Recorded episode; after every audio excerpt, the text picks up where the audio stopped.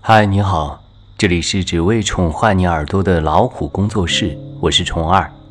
今天要和大家分享的是：世间事，当真有标准答案吗？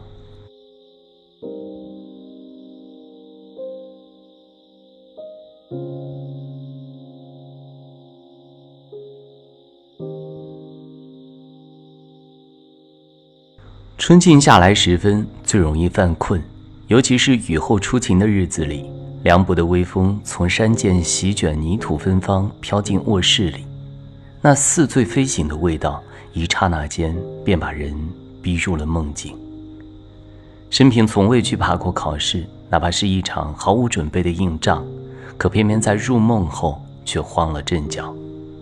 置身在一间宽敞明亮的教室里，然而周围的环境却是大学时的第九教学楼。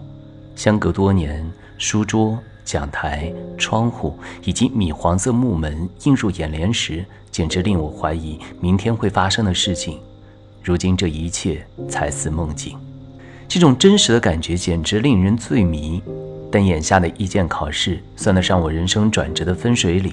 如果成功，那么我不但可以获得不菲的报酬，还能够在建筑行业站稳脚跟，心中杂念和远大前程如同潮水涌上心头。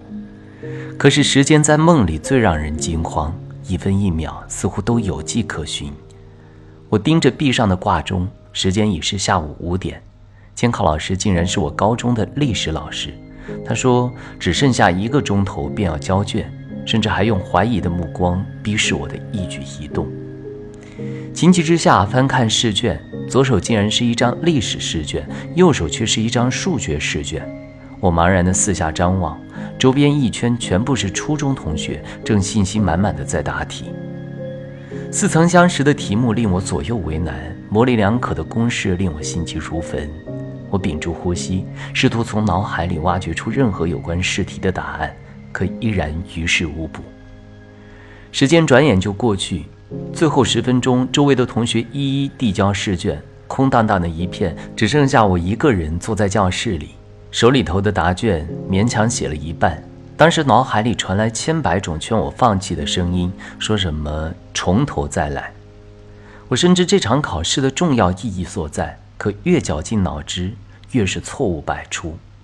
就在这欲哭无泪之际，我竟鬼使神差地划掉之前所有的选项，希望借助某种神力，在短短几分钟内做完所有题目。可是最终时针指向了六点，我交了白卷，一时心慌，从梦中惊醒过来。